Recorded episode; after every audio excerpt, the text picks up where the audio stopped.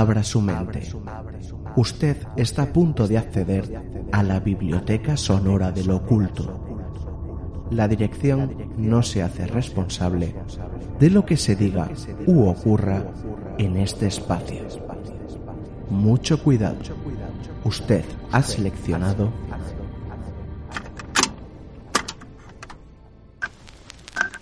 Cantabria Oculta con Juan Ramón Cayón, Antonio Gutiérrez Rivas y Alberto Martínez Beivide.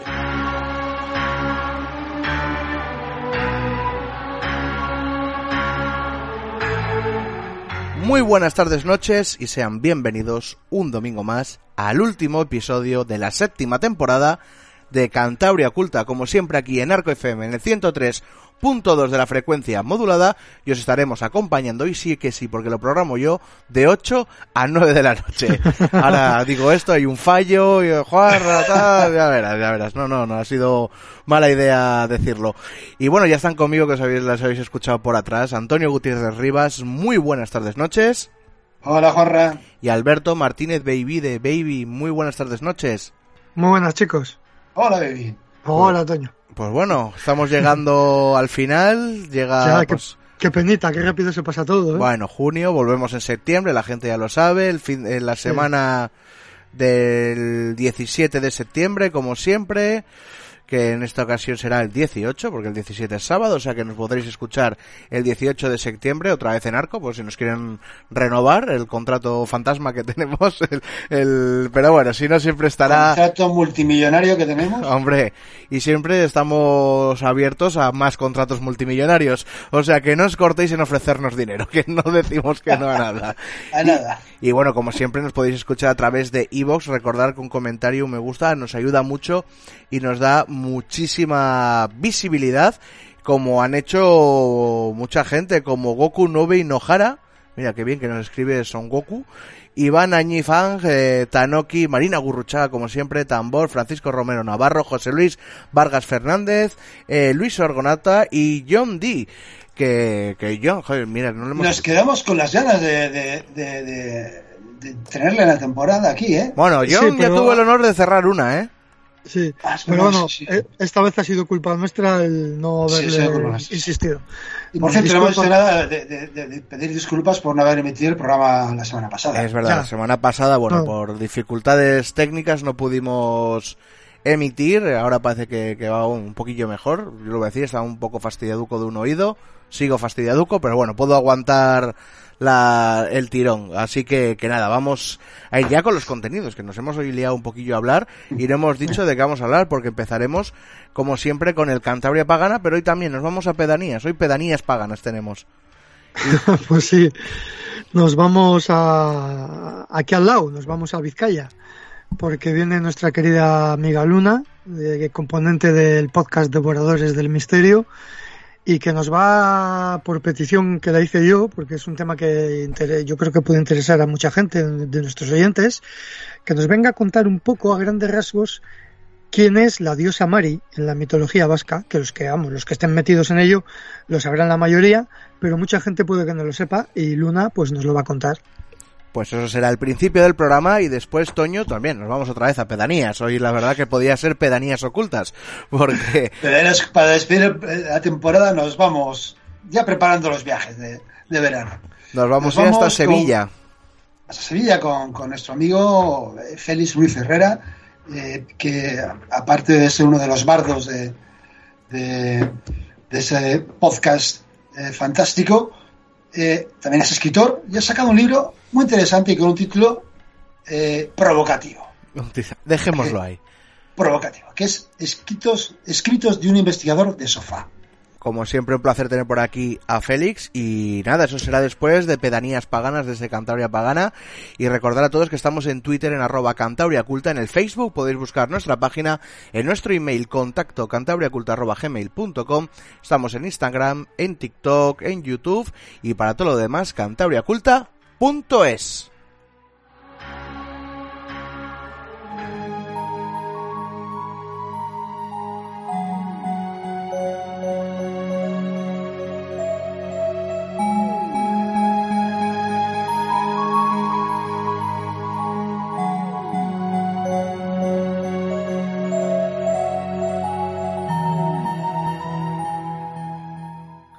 Pues como, como contábamos al principio del programa, hoy, para cerrar temporada, tenemos a nuestra compañera Luna, desde el País Vasco, que, como hemos dicho, viene a hablarnos del ser mitológico por excelencia de la, de la cultura tradicional vasca, que es la diosa Mari.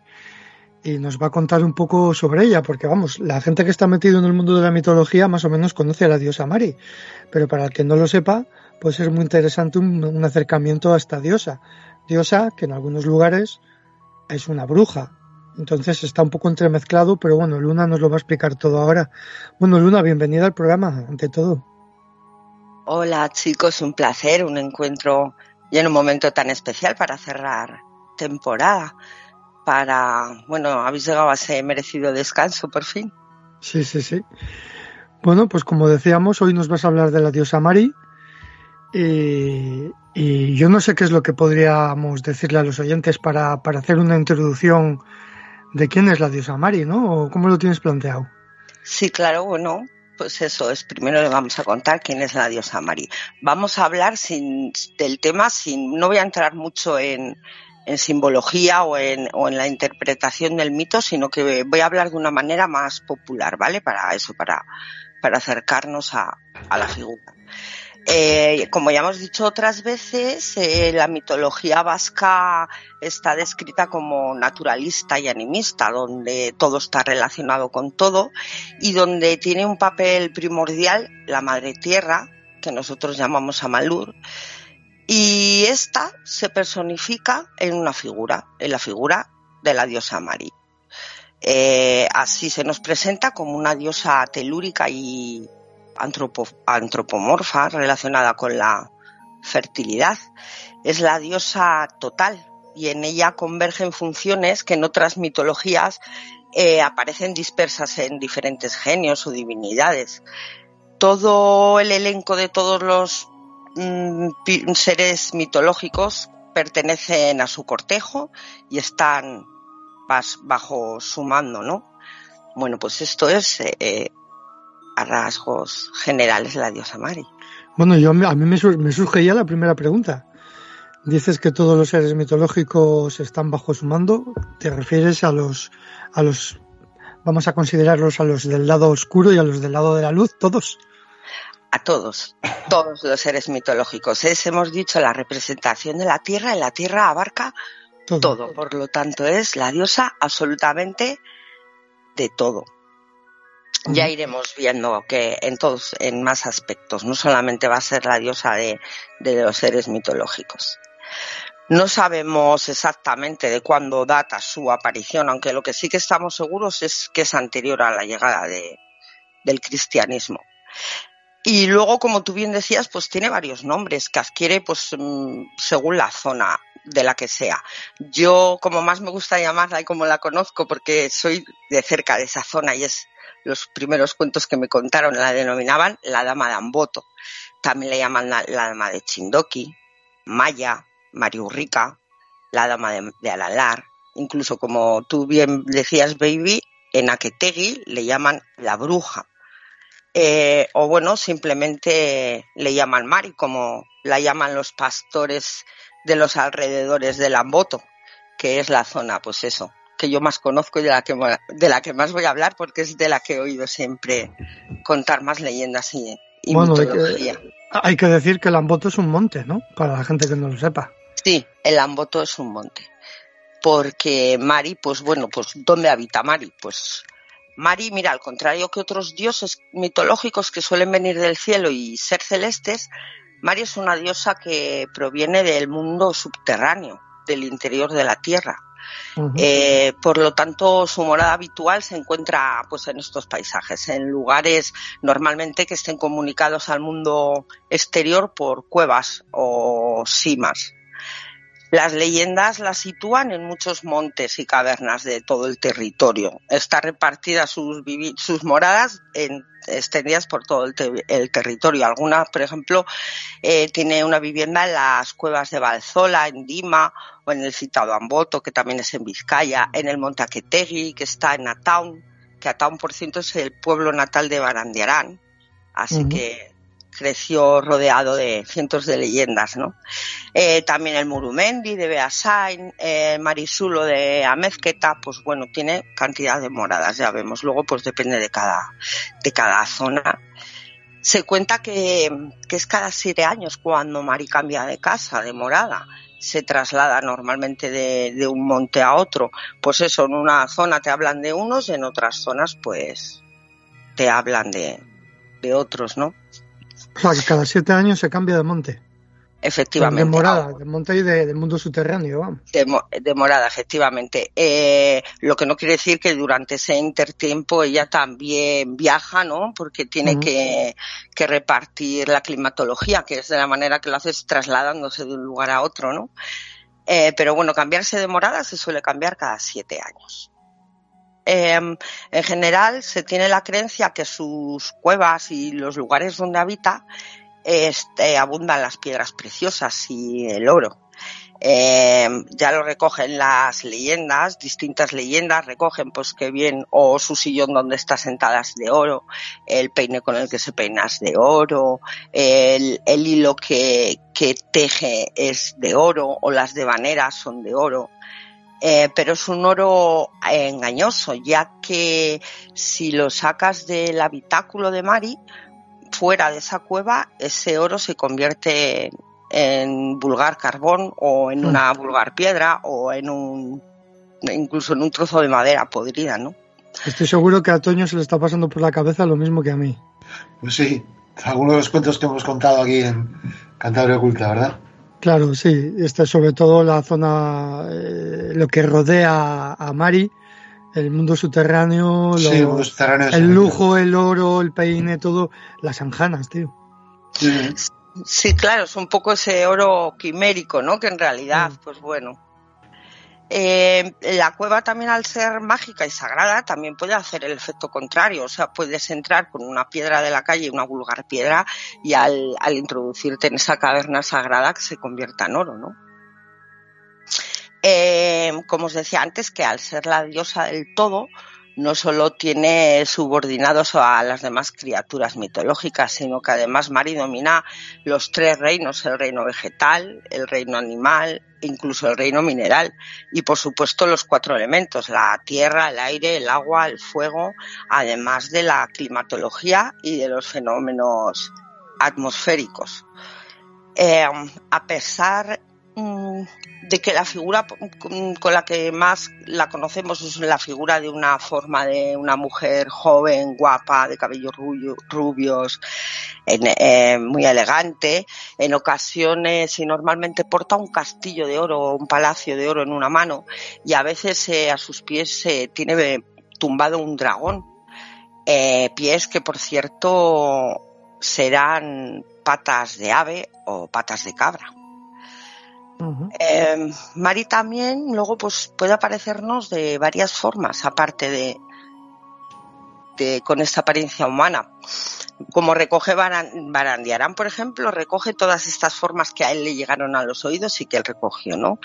Eh, puede aparecer sobre un carro tirado por cuatro caballos que cruza los cielos, puede aparecer eh, de dama sobre un carnero, como mujer que despide fuego, como mujer envuelta en llamas que cruza el espacio, como mujer cuya cabeza está rodeada por la luna llena, a veces es media luna. Eh, puede aparecer como uno de sus animales preferidos, que son el macho cabrío, el caballo, el cuervo, de buitre. Puede aparecer en figura de árbol, como ráfaga de viento, como nube blanca, como arco iris, en forma de globo de fuego, en forma de, fuego atravesando el cielo. O sea que como vemos, eh, tiene muchísimas, muchísimas maneras, ¿no? De, de aparecerlo. Barandiarán entendía que toda esta diversidad, pues era una manera de expresar ese poder absoluto, ¿no? Que, que ella tiene. Eh, ¿Qué más contaros? Pues mira, que Mari es la que maneja el clima a su antojo totalmente. Así, por ejemplo, se cuenta que cuando está en el Amboto, es cuando llueve copiosamente. En Aloña, por ejemplo, dicen que cuando Mari está hay sequía. En Orozco, por ejemplo, es muy bienvenida porque hay muy buenas cosechas cuando Mari se deja caer por sus territorios. Ella también es la causante de las tempestades, que se dedica a lanzar a diestro y siniestro, depende del humor que tenga, saca nubes tormentosas de una cima naralar, eh, saca los vientos enfurecidos de un pozo o de una cima que hay en Oquina. Normalmente, si vemos a Mari, es que va a haber tormenta. O sea que ya vemos, por, por lo tanto, que está totalmente relacionada ¿no? con, con esos fenómenos climatológicos. Eh, María además también tiene otros quehaceres cuando está asentada en alguna de sus cavernas o de sus cimas. La podemos encontrar hilando en el umbral de su morada, como si estuviesen esos, entre esos dos mundos, ¿no? Eh, también la podemos, eh, la solemos encontrar en el interior, en la cocina, eh, peinando sus cabellos o de nuevo hilando. De nuevo en el amboto se cuenta que hace ovillos con hilos de oro que tiene colocados, donde tiene, tiene la madeja colocada sobre los cuernos de un carnero. Se dice que se dedica a hacer su colada los miércoles, que cuece el pan los viernes y cuando vemos aparecer una nube sobre alguna de sus moradas se dice que es que está cocinando en su, en su horno. Eh, también en algunas eh, leyendas y narraciones aparece una joven cautiva en sus cuevas que se encuentra allí por diversos, por diferentes motivos, ¿no? A veces por un compromiso o una promesa que ha hecho la madre, o por una maldición tipo que el diablo te lleve. Entonces la niña desaparece, esa niña desaparece y aparece en la gruta de, en la gruta de Mari. Eh, o simplemente a veces Mari se ha apoderado de esa niña que andaría cerca de su, de su vivienda, ¿no? En cualquier caso, Mari es la encargada de cuidar, de educar y de enseñar a esa joven a la que dejará marchar llegada la edad de la pubertad, ¿no? Cuando supuestamente llega la madurez e incluso a veces le regala un, trozo de piedra, como hemos dicho, que luego cuando esa niña sale de la cueva se convertirá en, oro y así pues le, le, asegurará un, un buen futuro. Así que bueno, ya vemos que como un número ambivalente, Mari puede premiar, por ejemplo, eso, apremia también a los que creen en ella, atiende a los que saben cómo llamarla y dónde encontrarla, eh, pero también castiga. Ante todo castiga la mentira, castiga el orgullo, el robo, la jactancia, el incumplimiento, el incumplimiento de la ayuda mutua. Su castigo a menudo será la pérdida de ese, de eso que ha sido objeto de ese robo o de esa mentira, ¿no?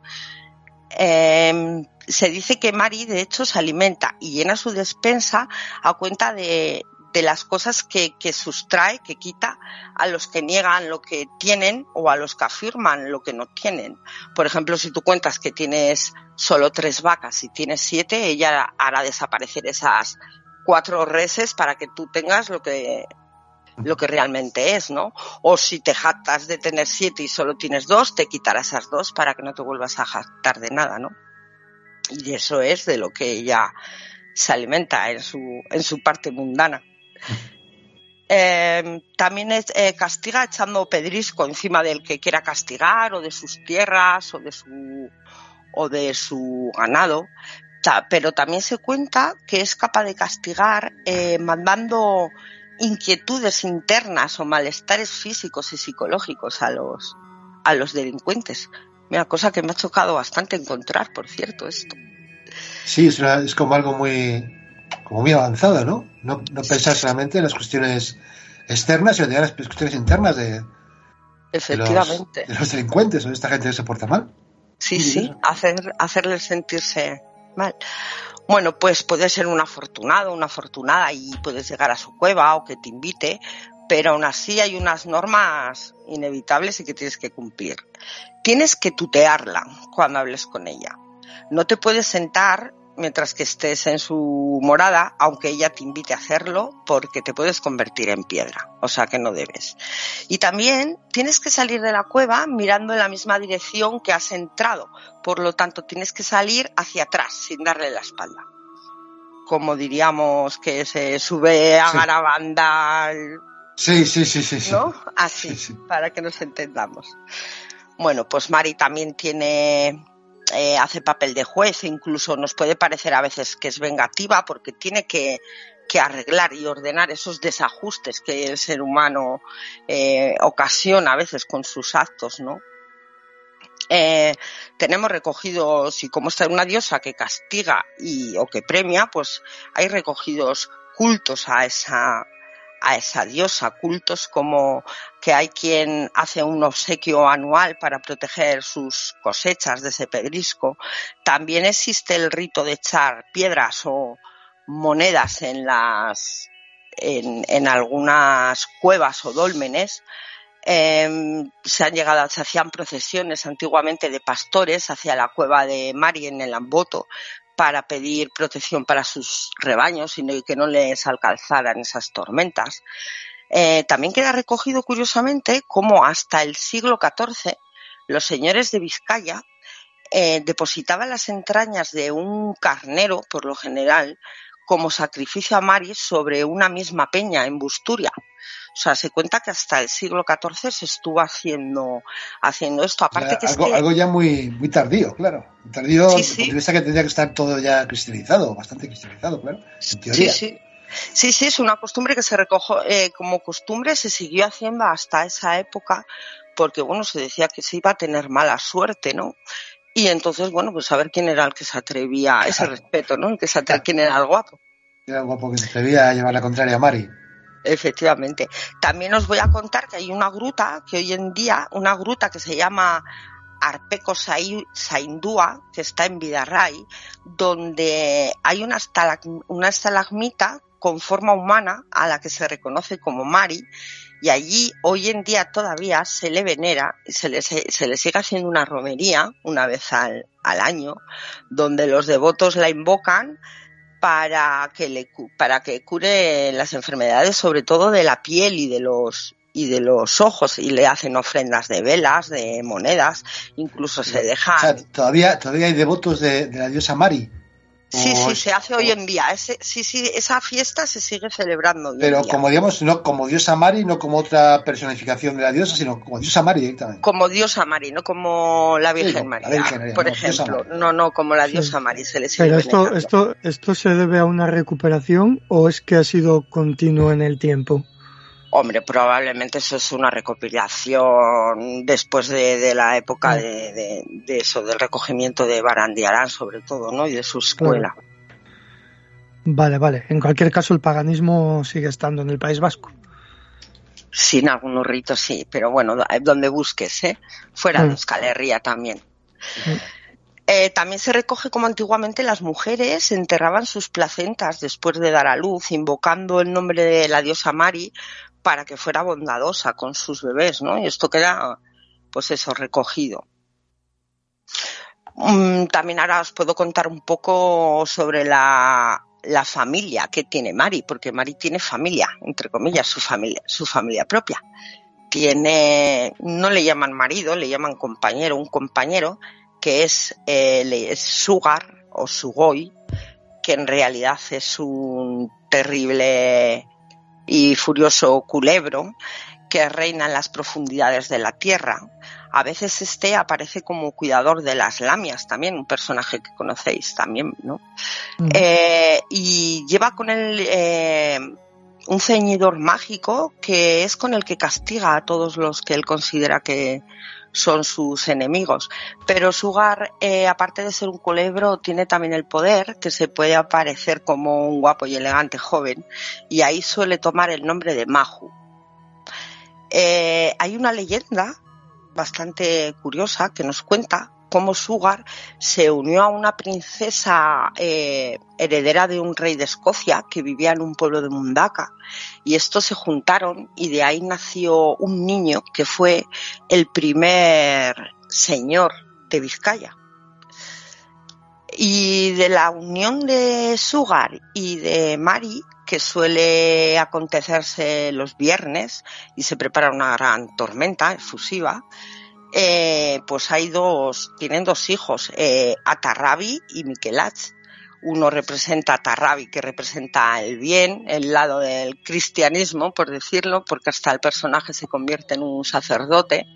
Y luego está Miquelach, que es el, malo, el pagano y que de hecho es un ayudante del diablo, termina siendo un ayudante del diablo si seguimos las leyendas, ¿no? Que nos lo, que nos lo enseñan. Y bueno, pues nada, si queréis preguntar algo, yo como para finalizar tenía una, una leyenda. Muy bien, Pero, pues nada, ¿no? ¿no? Por si queríais preguntar algo. Hombre, no, me llama la atención lo- la cantidad de atributos que tiene la diosa Mari mm, similares a todas las mitologías europeas. Como, Sí. como un compendio de casi todo Sí, lo una- conocido. O sea, es, es la diosa máxima de la cultura europea, la diosa Mari. O sea, Esta cosa es tiene- de la vieja, de la vieja, claro, la es que la tiene, la, la, la rueca, de Frau Holle, la alemana, todo eso está. todo, es que tiene ahí. todo. Y luego lo del carro, lo del cielo, lo de, lo de montar Sí. en el carnero, lo de, lo de, la- lo de, lo de hilar, lo de, hilar, el oro, todo, todo. todo. sí. Sí, sí. Palacios, todo, subterráneo. Vemos, vemos cosas en común con nuestras anjanas. Lo que pasa que la diosa Mari es un mito un poco más complejo, ¿no? Es un poquitín más y además mejor conservado quizá eh, en su paganismo original, ¿no? Pero me, parece muy, muy interesante eh, todos estos aspectos. Decías que no querías entrar un poco en la simbología y tal, porque quizá es un poquitín más subjetivo. Pero hay estudios, ¿no? Hay algunos libros hechos sobre, sobre el tema, ¿no? No sé si hay un libro que puedas aconsejar a la gente. Sí, sí, mira, lo tengo totalmente aquí apuntado porque yo, aunque no quería entrar en ello, eh, lo he estado leyendo y me ha encantado. Se lee súper bien y se entiende muy bien muchas cosas. Eh, es un libro de, Mar- de Andrés Ortiz Osés que se titula La diosa madre, la interpretación desde la mitología vasca. Y la verdad es que es muy interesante, muy fácil de entender y bueno, eso, y aquí vemos cómo efectivamente proviene de, proviene de todos estos mitos indoeuropeos e incluso preindoeuropeos y, y eso, y cuál es la, la, la simbología y la interpretación, pues eso, de esa diosa femenina, madre, eh, tierra, ¿no? Sí, una cosa, eh, Luna, la etimología de la palabra Mari, ¿se sabe dónde proviene? Bueno, pues es que mm, en ¿Hay, algunas hay zonas... alguna, hay- hay alguna raíz ahí? Hay, hay en algunas zonas de, de, de Euskal Herria que la palabra quiere decir señora en sí. O sea que es una de las teorías, ¿no? Luego hay, Eh, luego hay, luego hay más teorías con lo de sí. Amari. Amari, eso también es una teoría bastante interesante. A mí me parece bastante interesante porque tenemos la raíz, eh, estamos hablando además que ya sabemos que, que el símbolo es precristiano, ¿no? O sea, que el mito es precristiano. Eh, y la palabra ama en euskera es madre y, y habla de que como igual se ha podido ir perdiendo, ¿no? Pero en realidad ese Mari era Amari podía provenir de la palabra amari, que tendría, pues eso, de la madre, ¿no? Tendría todo el Ah, vale. significado. Mari significa de la madre. Efectivamente. Ah, vale. Entonces, eh, es, eh, tendría mucho sentido también, ¿no? Es otra de las teorías que, que también hay, hay parte, parte de, de la gente que sigue estudiando todo esto que la ha cogido bastante bien, quiero decir. Esta teoría, sí. Bueno, pues si quieres acabamos con esa leyenda que tienes preparada. Vale, sí, pues mira, eh, he escogido precisamente, hay, hay muchas leyendas de Mari, eh, pero he escogido esta porque es una leyenda que mezcla lo mitológico, lo real, con lo histórico, lo pagano, con lo cristiano y tiene un poco de todo, ¿vale?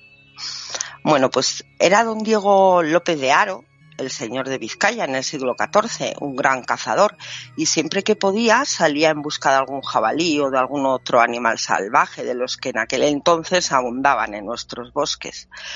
Un día que se afanaba la caza de una buena pieza, oyó cantar a una mujer en lo alto de una peña. La voz era tan bella que don Diego sintió unos enormes deseos de conocer a su dueña y se dirigió hacia ella. Nunca había visto una mujer tan hermosa. Era alta y esbelta, de piel blanca, ojos negros, que contrastaban con el rubio dorado de sus cabellos, que casi le llegaban hasta el suelo. Llevaba un vestido verde bordado con hilos de oro y una cinta también de oro en la frente. Era tal su esplendor que don Diego, se enamoró locamente de ella. ¿Quién eres? le preguntó. La señora Damboto, respondió ella. Puesto que tú eres señora Damboto y yo señor de Vizcaya, ¿quieres casarte conmigo? La dama aceptó, pero le hizo prometer que nunca, nunca haría la señal de la cruz en su presencia. Se casaron, pasó el tiempo, tuvieron una hija que llamaron María Urrica y un hijo que se llamó Iñigo Guerra. Pasaron los años y la felicidad reinaba en el castillo de don Diego. Un día volvió de la caza trayendo consigo un enorme jabalí que los encargados de la cocina se dispusieron para la cena. Estaba toda la familia a la mesa, donde dos de los perros de la casa entraron corriendo en el comedor y empezaron a ladrar pidiendo parte de aquel banquete. Uno era un gran perro alano, muy fiero, y el otro era una perrita muy pequeña y de aguas. Don Diego divertido les lanzó una pata del jabalí y los dos perros abalanzaron sobre ella disputándoselo y entrando en una enorme pelea. Ante el asombro de todos, la perrita pequeña mató al alano y se escapó arrastrando la jugosa pata. Don Diego no pudo reprimir e hizo una la señal de la cruz al tiempo que exclamaba Jesús eta José. Jamás, jamás había visto una cosa igual. En aquel mismo instante, Mari cogió a su hija de la mano y ambas salieron volando por una de las ventanas y nunca más se supo de ellas.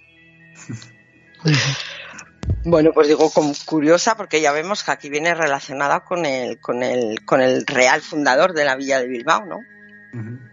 Sí, sí. Ya es que eso de salir volando por la ventana es un poco. es curioso, sí, está muy está y chulo. y, y, curioso también que se lleva a su hija, no, no se lleva a su hijo. O sea, no es como. Sí, es una, una cuestión femenina, ¿no? La heredera, ¿Sí? la heredera de los poderes. Sí, o quizás, como contábamos, ese personaje que a veces tenía secuestrado de alguna manera en su guarida esa niña, ¿no? Que se lleva, pues con su hija hace lo mismo, ¿no? Sí, se lleva aquí, a su hija, no se lleva al hijo. Aquí tenemos el caso también de las anjanas que acogen en sus palacios del inframundo a muchachas de, perdidas y luego las sueltan cuando echan de, en falta, digamos, la humanidad. Eh, es curioso también, ¿no? Ese parecido, ¿no? Con cómo, cómo, cómo, cómo, se interactúan las mitologías, aunque tengan cosas en común y grandes diferencias también en algunas ocasiones. Pero bueno, pues oye, yo creo que como, como final de temporada, este Cantabria Pagana, que nos hemos ido en este caso a Euskadi, pues está muy bien para terminar temporada con nuestra querida Luna, a la que le invitamos desde ya que venga la temporada siguiente, la temporada 8, a contarnos sus cositas, sus, sus historias que nos trae. Vale, será un placer estar con vosotros otra vez. Claro que sí. Bueno, pues nada, eso descansar, que os lo habéis merecido y hasta la vuelta. Pues venga, un beso, columna. Besos.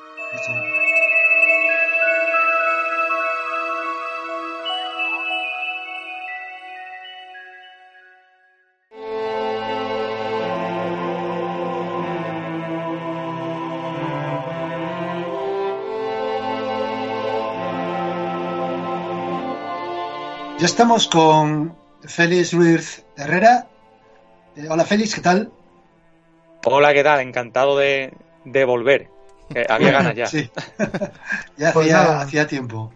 Bienvenido bueno, al y programa. Eso, bienvenido al programa. Y eso que, bueno, estás aquí primero porque nos encanta tenerte aquí y también porque has sacado un, un libro que ya el título dice mucho, escritos de un investigador de sofá.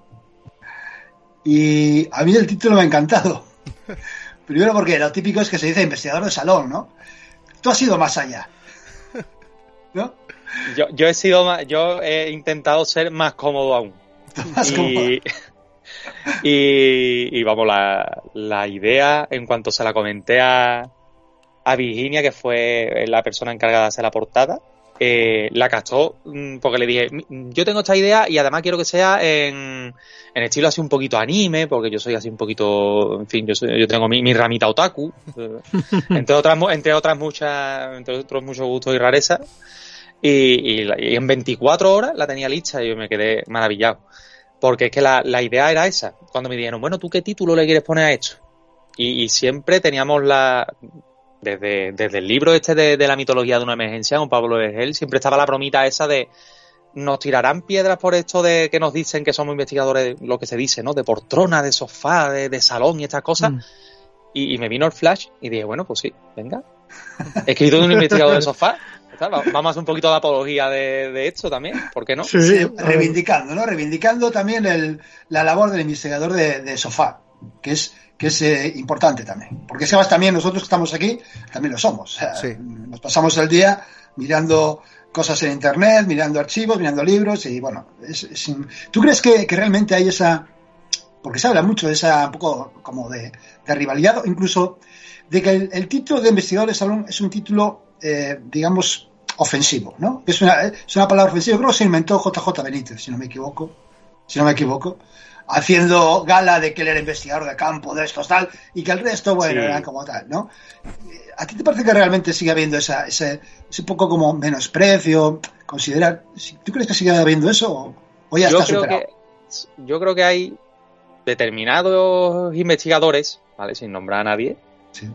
pero todavía está, sobre todo que no de, de- no de mi generación, es decir, ¿no? De los que ya nos movemos, o, o como vosotros, ¿no? Que nos movemos más en entornos más digitales, hacemos podcast, radio y estas cosas, sino mm, gente más tradicional, gente que considera que, en fin, que lo más importante y lo, la base de, sacar casos, ¿no? De- o de investigar en este caso es eh, patear mucho y gastar dinero, estar siempre montado en el coche, hacer muchísimos kilómetros, que por supuesto es una parte importante, pero también está el hecho de que, bueno, en 10 años prácticamente, que es el tiempo que, llevo yo un poquito, digamos, entre comillas, en el mundillo, mm, ha dado tiempo suficiente para tratar determinados casos, algunos de ellos inéditos o muy poco tratados, y, sacarlos a la luz prácticamente sin tener que salir de casa, ¿no? Porque bueno, yo, en fin, mmm, aquí en Sevilla, sí, yo me he movido en bibliotecas, me he movido en, también en, en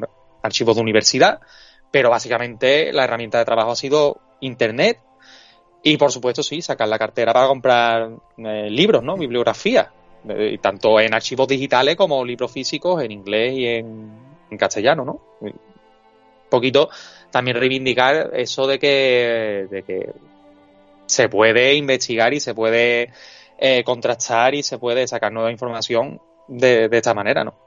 Es que al final, Sí, lo- al final lo que voy a decir es que Internet no deja de ser la biblioteca más copada del mundo y a la que todo el mundo tenemos acceso, ¿no? O sea, Lle- Llena también de mentideros, obviamente. Ah, bueno, claro. llena de, de muchísimas fuentes que son directos corta y pegas una y otra vez, siempre repitiendo lo mismo o variando mínimamente alguna palabra para que no cante demasiado.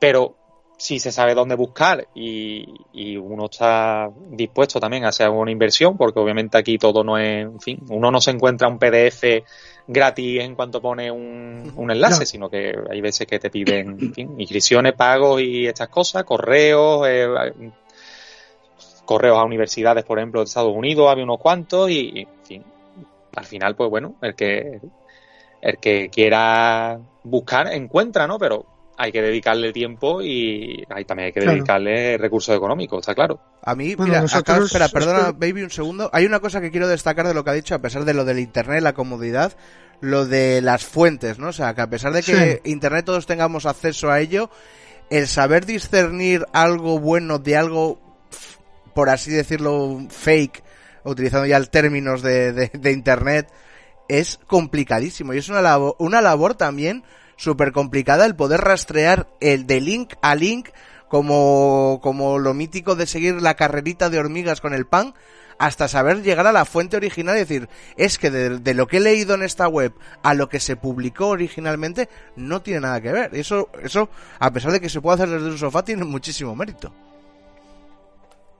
Sí, porque que la mayoría de las veces incluso hay fuentes originales que ya directamente no están.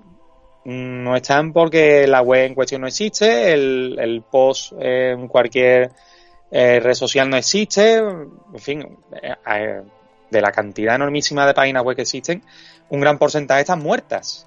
Muchas de ellas abandonadas o directamente ya es imposible acceder a ellas, ¿no? O con post eliminados. Entonces, eh, encontrar determinadas cosas es bastante complicado.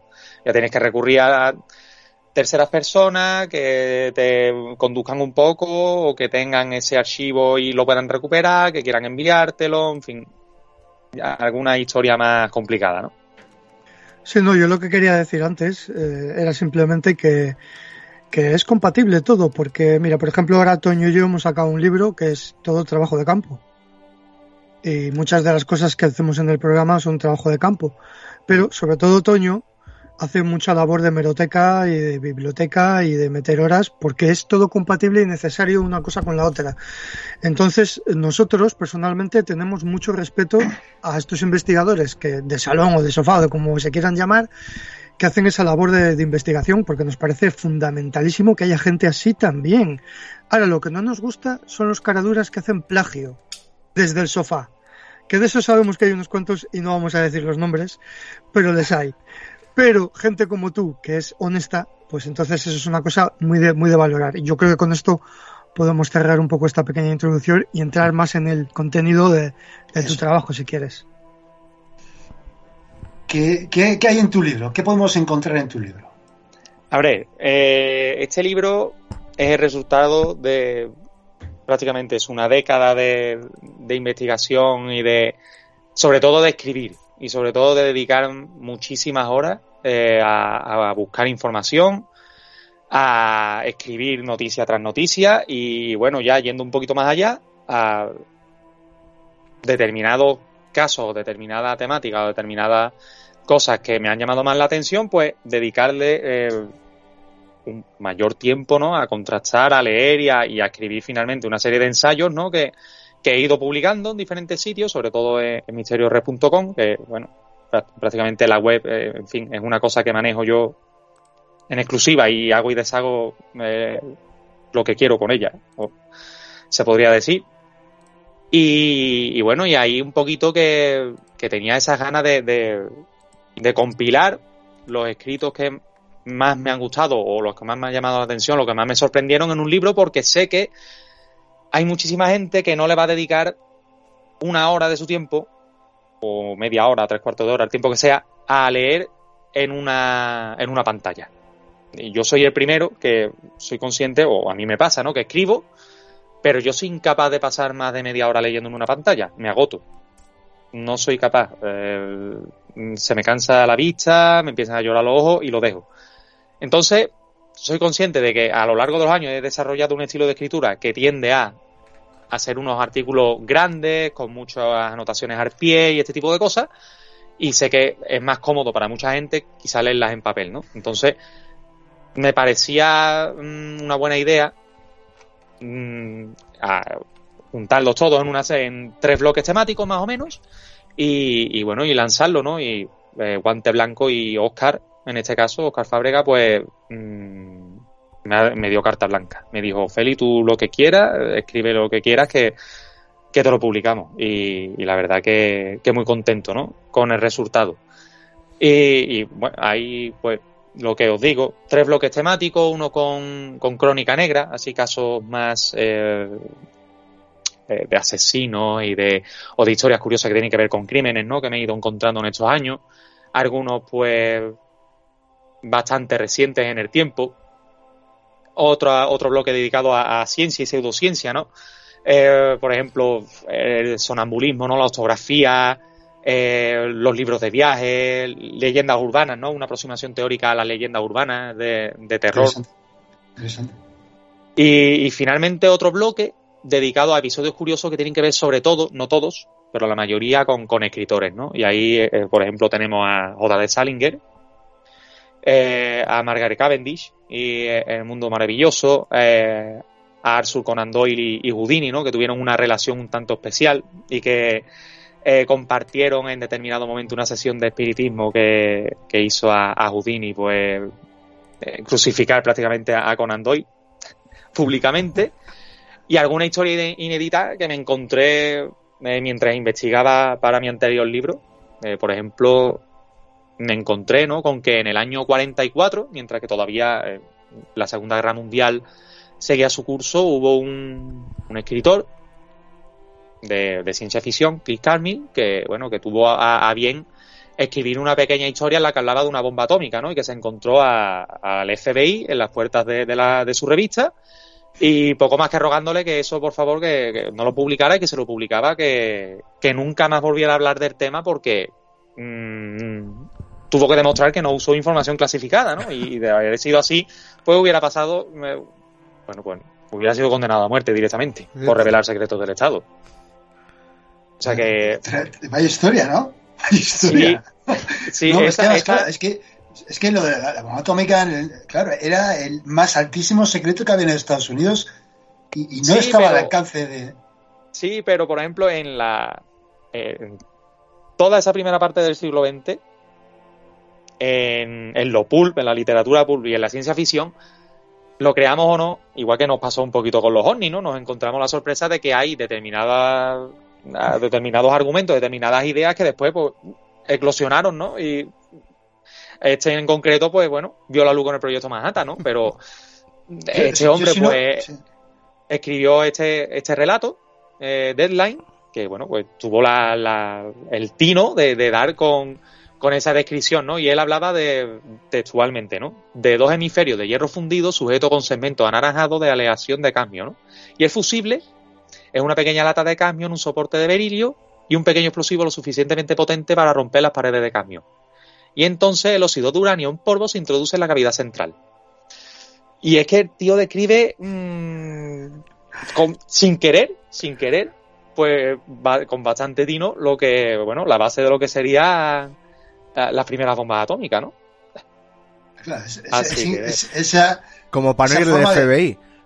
Claro, es que es, es, increíble como, a veces, estos autores de ciencia ficción se anticipan, pero de manera tan.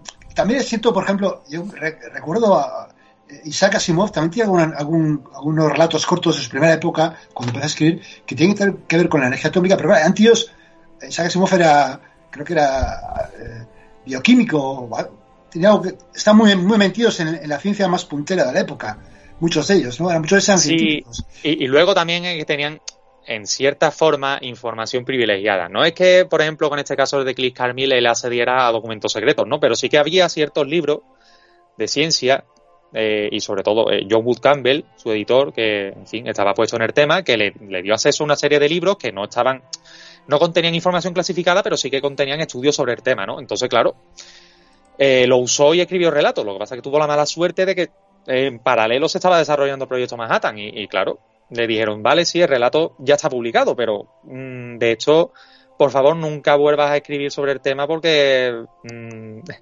vas directamente a, a, la cámara de gas, ¿no? Y, bueno, y, en esa se encontró. La, verdad es que qué, historias increíbles por ahí.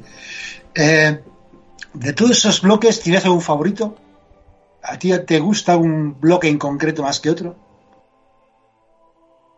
Eh, el tercero es el que más me gusta. Lo cierto es que es el que más me gusta.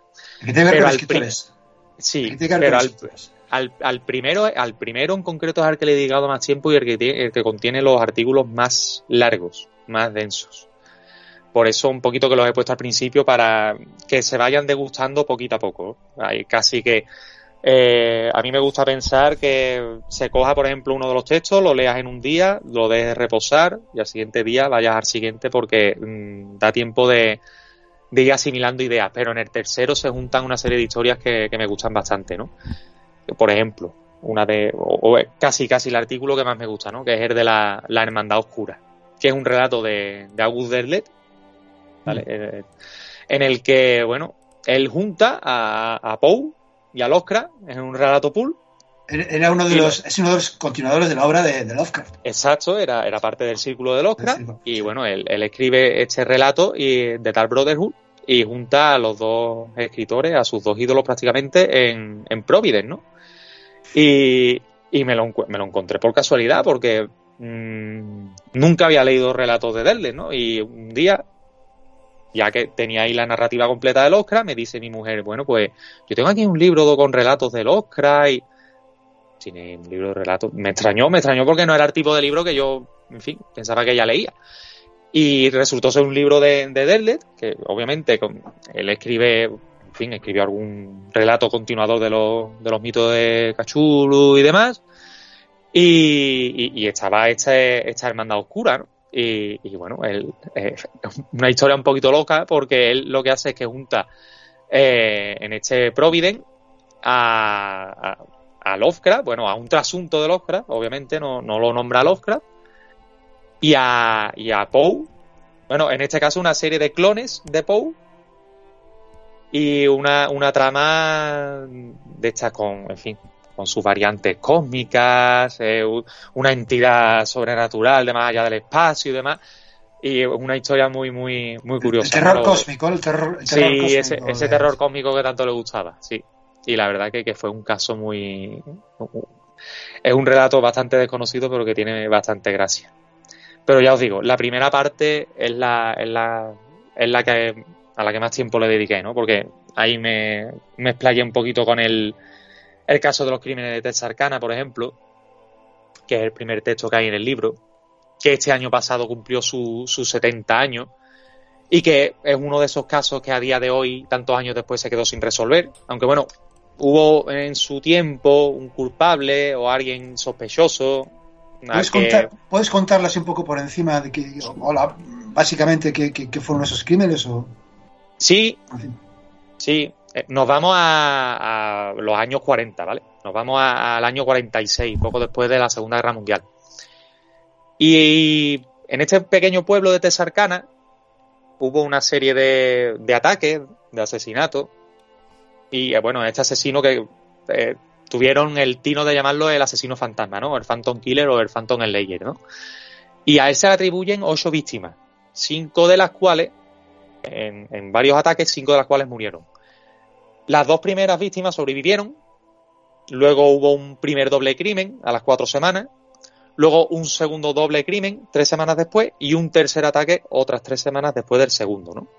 Muy poco tiempo, ¿no? Eh, muy poco tiempo, muy, muy poco, poco tiempo, tiempo, y en una y en una población en la que vivían poco más de 10.000 personas. Es decir, que es un lugar en el que bastante mmm, de los vecinos obviamente se conocían, ¿no? Y aquí hubo un sospechoso en su momento, un tal Jewel Sweeney, que era un delincuente menor, o lo que se dedicaba era básicamente a robar coches, ¿no? Pero mmm, muchas de, la, de los indicios apuntaban a él y de hecho cuando este hombre fue detenido, pues él eh, testificó y decía que, que un poquito que lo que, que, él que no lo habían detenido por robar coches, sino, sino que él insinuaba que, lo habían detenido por otra serie de cosas, ¿no? Y la verdad es que nunca hubo pruebas concluyentes. De hecho, eh, estuvo estuvo preso, pero no por asesinato, sino por, por, robo, ¿no? Un poquito que se llegó a un acuerdo tácito en que había que cerrar el caso de aquella manera y que. Mmm, pero en falso, en falso. Y ya digo que 75 años después, eh, el caso sigue abierto, ¿no? De hecho, se hicieron eh, un par de películas sobre el caso, uno, un, una en el 75, eh, que un poquito que narra esto, y otra, una continuación en 2011, que es un poquito un, ejercicio de metasino, de metalenguaje, porque es como una continuación ambientada en nuestros días, pero que quiere un poquito revivir el caso.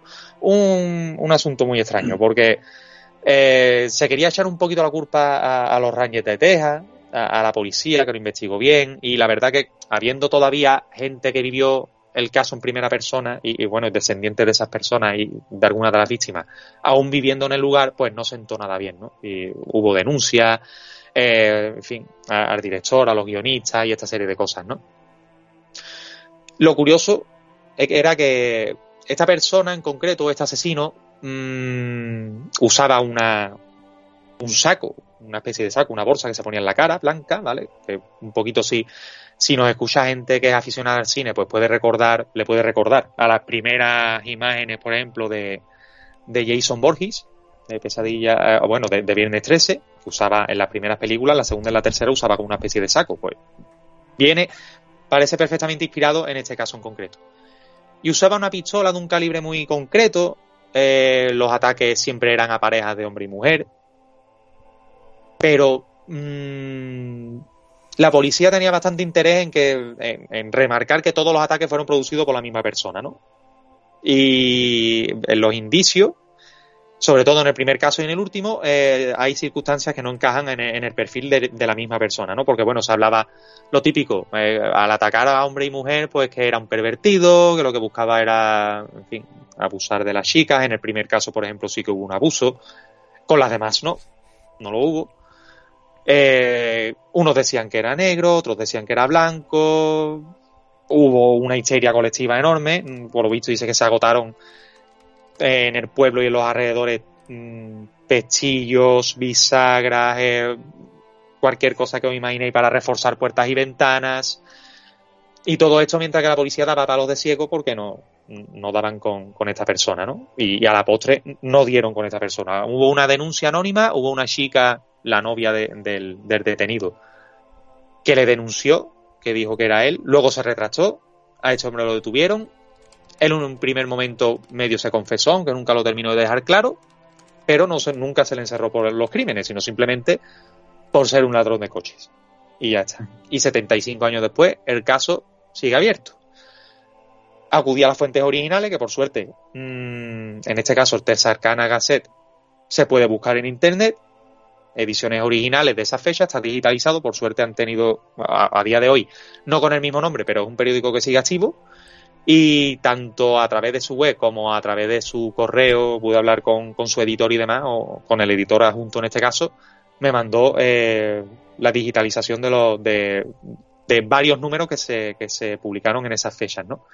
Y ahí que un poquito se dio eh, esa, esos testimonios de, esa histeria colectiva y de esos esfuerzos de, de los Rangers de Texas, sobre todo de, en este caso de Manuel Gonzaulas, que era sheriff, natural de España, por cierto, natural de, aquí del sur, de Cádiz, o bueno, con antepasado gaditano, que mmm, daban palos de ciego. Y hubo, hubo muchísimos interrogatorios, hubo algún detenido, pero como os digo, nada en claro. Nada en claro. Y hasta hoy. No sé, Juarra, cómo vamos de tiempo con. Podemos. Vale. Eh, un poquito más, cinco minutitos tenemos. A mí, pues, pues entonces yo le quería preguntar una cosa que nos ha contado antes a micrófono cerrado, y es justo del segundo bloque, donde hablas de sonambulismo y de crímenes.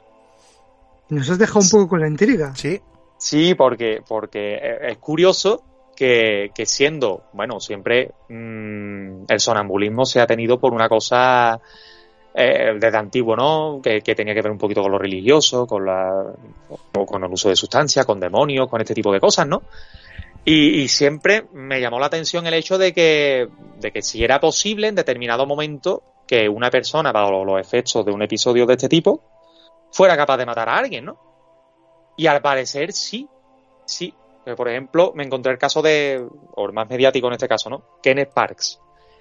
Eh, que tuvo la, desgracia de, de matar a, su pareja mientras estaba de vacaciones en una caravana y él pues no, no fue capaz nunca de, de, de, de dar testimonio de cómo lo hizo, ¿no? De hecho, fue asuerto en, en el año 89, o sea, no hace mucho, eh, y a pesar de que hubo muchos intentos de, acusación, por parte de la acusación, ¿no? De probar de que eh, él era plenamente consciente de lo que hacía o de que lo había hecho por algún motivo, en fin, pasional y demás, ¿no? Pero eh, se recurrió a, a, psicólogos, a forenses, a, y, todos pudieron acreditar que no era consciente de lo que hacía, sino que simplemente se levantó, creyó en sueños oír que alguien entraba en la caravana a robar y lo que hizo fue defenderse. ¿Defenderse cómo? Pues atacando con un arma blanca, con la mala suerte de que acabó con su, con su pareja, ¿no? No es el único caso. Ha habido casos más antiguos, por ejemplo, eh, en el siglo XIX, eh, Robert Ledru, hacia finales de, esto del siglo XIX, eh, que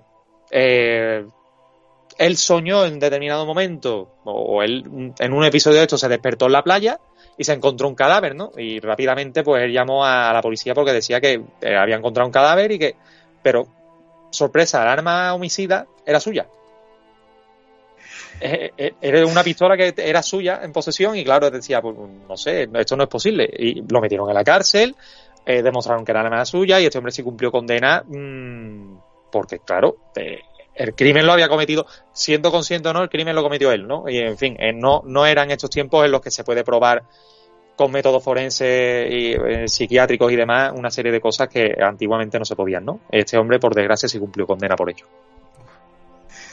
Pues, pues la verdad es que eh, nos hemos quedado con ganas de más, ¿no? Y, y con ganas de, de comprar tu libro. ¿Cómo podemos, cómo podemos comprarlo, Feliz? Pues bueno, a través de la web de Guante Blanco, es el método más, más fácil. Está en Amazon, está en FNAC, está en Corte Inglés, eh, creo que en Casa del Libro también, o sea que se puede solicitar y Ah, vale. yo en Vale. poco tiempo podéis llegar a, a él. Recordemos el título, porque igual alguno se lo ha podido olvidar. Vale, escritos de un investigador de sofá. Eh, aquellas personas que tengan vocación por este tipo de cosas y que no disponga o no tenga disponibilidad o no tenga ganas de, de, hacer muchísimos viajes porque no pueda, por, en fin, que sepa que mm, puede ser serio, se puede dedicar a esto. Muy importante, por favor, eh, yo creo que es obvio, ¿no? Pero hay que decirlo. Eh, citar todas las fuentes, ¿vale? Y si cogemos citas textuales, por favor, indicar quién es el autor, fecha, este tipo de cosas, ¿vale? Importante porque después nos encontramos sorpresas por ahí. Algún texto escrito, eh, calcado directamente en webs y demás, incluso en revistas y, y bueno, eh, incluso en programas de televisión. y la verdad es que luego... Eso te, ha, Feliz, eso te ha pasado a ti, ¿verdad? Bastante. Sí, sí, sí, me ha pasado y, y, bueno, no, me ha molestado especialmente, pero oye, No. es un detalle. Por, por lo menos el- la cita, yo siempre digo por, por, por lo menos una cita. hay que citar. No cuesta nada y bueno, quedas muy lo bien. Mínimo, es lo mínimo, es lo mínimo. Claro, y bueno, ya si después, en fin, ya nos que, queréis saber un poquito más, pues bueno, ahí nos tenéis, si buscáis un poquito por ahí en Reunión de Bardos, nos tenéis en Misterio en Red Ah, y eso. si nos queréis escuchar nuestras movidas y demás, por, en redes también estamos bastante activos. Pues yo no sé si queréis añadir algo más. Eh, simplemente decir feliz que ha sido como siempre un, un placer tenerte aquí y, y que bueno, que primero que saludes a tu compañero Bardo cuando le veas por ahí y que ya sabes, eh, aquí será siempre muy bienvenido.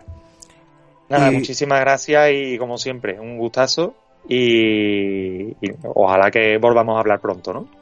Y si te quieren ver, Félix, también dilo, hombre, eh, viajando en el Impala, que ahí he participado yo. Yo no soy tan serio como Toño y como sí, Baby, está- que les llaman para hablar de sus cositas, pero yo me voy a hablar de lucha libre con Félix a otros lados. sí, es una Eso cosita-. Claro, es una cosita que hacemos así en plan informal, que está ahora mismo es verdad que está un poquito paradito, estamos en verano y demás, pero que no os preocupéis, que esto en septiembre arranca. Nos escuchan cuatro gatos, pero los cuatro gatos son bienvenidos, siempre. Y se va viajando en el Impala. Viajando en el Impala. Sí, ahí hablamos un poquito de videojuegos, de lucha libre, de cine, un poquito ¿Eso dónde, lo está? que no- ¿Eso dónde se puede, dónde se puede escuchar eso? En en iVoox, Ah, vale. directamente. Y ahí hacemos lo que queremos, en plan informal, hablamos de lo que, de lo que tenemos ganas, sin maravilla. ningún tipo de prejuicio y adelante. Perfecto. Pues nada, lo dicho, que, que un abrazo muy fuerte y te esperamos aquí cuando quieras. Un abrazo, muchas gracias.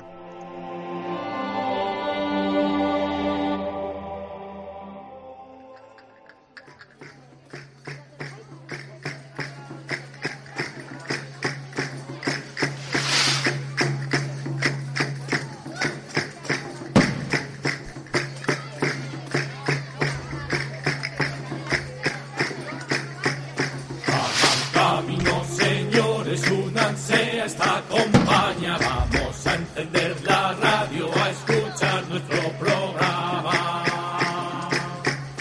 Ya empieza oculta.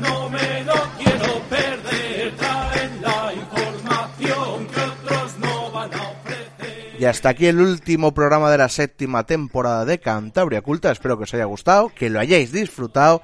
Recordar, volveremos en septiembre. Ha habido algún año que hemos pensado en parar incluso una temporada, pero este creo que no hay dudas. O sea que vamos a volver con más fuerzas y con más ganas de continuar con este proyecto que es Cantabria Culta. Siete si años. no es que si no es que en verano hacemos algo. Ah, bueno, claro, ya estar atentos a nuestras redes sociales, Claro, al claro, Twitter, claro, al Facebook, a, bueno, en email no, bueno, nos podéis escribir pidiendo peticiones, porque ya sabéis que en verano de vez en cuando pues hacemos lo que hemos apodado campamentos de verano Cantabria Culta, donde prendemos la hoguera y ahí ya sabéis que hablamos de lo que nos da un poquito la gana, es decir, nos salimos de Cantabria y hablamos pues de lo que nos apetece. Seguramente a- a- caiga alguno, no como hacíamos otros años que parábamos Cantabria Culta y seguíamos semanalmente con otro podcast son siete años, entenderlo. O sea, ya no- nos apetece parar de vez en cuando, aunque nos encanta grabar.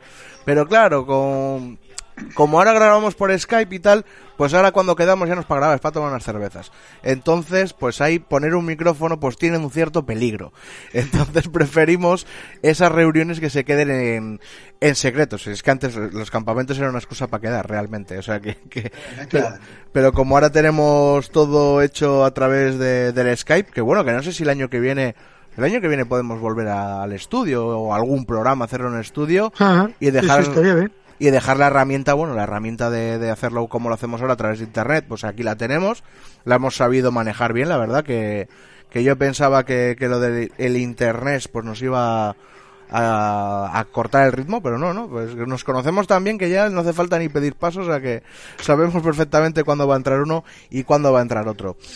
Así que, que eso, pues no sé si queréis añadir algo más. Así todo, bueno, también quiero agradecer a todos los oyentes que nos han acompañado durante esta séptima temporada. Hay que decir, y esto ya es de cara a, las cifras, los podcasting, los podcasters, que nos gusta mucho mirar nuestras cifras de descargas, no ha sido el mejor año tal, pero ha sido un buen año, tenemos que decir. Parece que, que tuvimos un bache, porque llegamos a una cima que quizás no debimos de llegar nunca. luego bajamos, luego bajamos, caímos como, como de una avioneta y estamos parece que hemos vuelto a remontar. Hemos, pu- hemos puesto bien ya el plato de la bicicleta para, para subir la montaña y bueno, poquito a poquito y eso es gracias a vosotros que nos acompañáis pues todas las semanas y, y oye, yo siempre lo digo y, y, y no es por tal que, que nosotros esto lo hacemos que porque nos gusta y ver que pues eso, dos mil personas hayan perdido, y yo siempre lo digo, hayan invertido una hora de su vida en escucharnos a nosotros, pues es que es, es, es digno de, de agradecer, ¿no? Porque al final, pues eh, no hay nada más en valor que, que tu tiempo y has decidido, pues es una hora acompañarnos en Cantabria Culta. Pues bueno, no sé si queréis decir algo más. Yo, yo sí, yo quería desear a todos los oyentes un fantástico verano y vigilad los cielos. Qué bonito, qué bonito. Pues yo después de eso queda poco que añadir. Si queréis decimos el lema y nos despedimos. Pues adelante, baby. Pues nada, chicos, chicas, eh, dicen que el saber no ocupa lugar. Sapere aude. Atrévete a saber.